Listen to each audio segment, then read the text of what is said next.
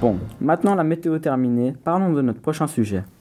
Notre prochain sujet est la globalisation et le développement d'Internet. Alors Jean-Pierre, à quoi sert Internet? Eh bien Jean-Jacques, Internet est un outil très utile, mais celui-ci a ses défauts. Parlons en premier de la création d'Internet. Internet a été créé vers 1960 par Robert Elliott et Monsieur Vincer, mais je vous garantis qu'il n'a pas de bois.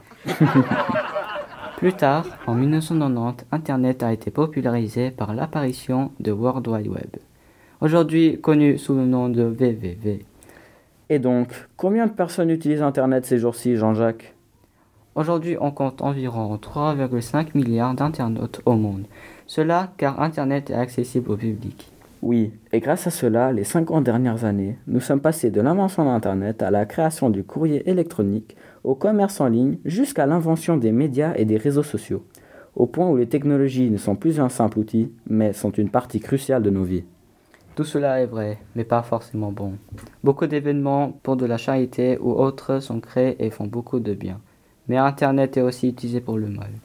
Par exemple, tous les jours, de grands nombres de personnes se font arnaquer ou hacker et perdent de grosses sommes.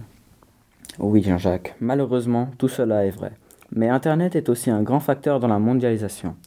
Par exemple, pour chaque individu, il est possible de devenir consommateur ou producteur en quelques clics et même positionner son offre sur des sites. Il est aussi possible de démultiplier sa visibilité via Twitter ou d'autres sites similaires, puis organiser son marketing sur Google et se faire payer via PayPal. Mais Internet est aussi utile pour les firmes car grâce à cet outil, elles peuvent s'agrandir plus facilement et plus rapidement, ainsi faisant les produits que les consommateurs veulent plus accessibles. Elles peuvent aussi afficher des publicités sur Internet ou même à la télévision. Cet outil est aussi utile aux firmes car il leur donne la capacité de pouvoir acheter des matières premières dont ils ont besoin pour leurs produits, à partir de l'autre bout du monde. Avant qu'on finisse ce sujet, parlons un petit peu du Deep Web. Allez-y Jean-Pierre, expliquez. Le Deep Web, ou Web profond en français, est comme le reste d'Internet, mais ce dernier n'est pas accessible par n'importe quel moteur de recherche.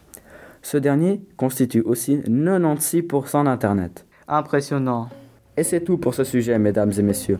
Maintenant, vous allez écouter Treat You Better sur Radio Jean.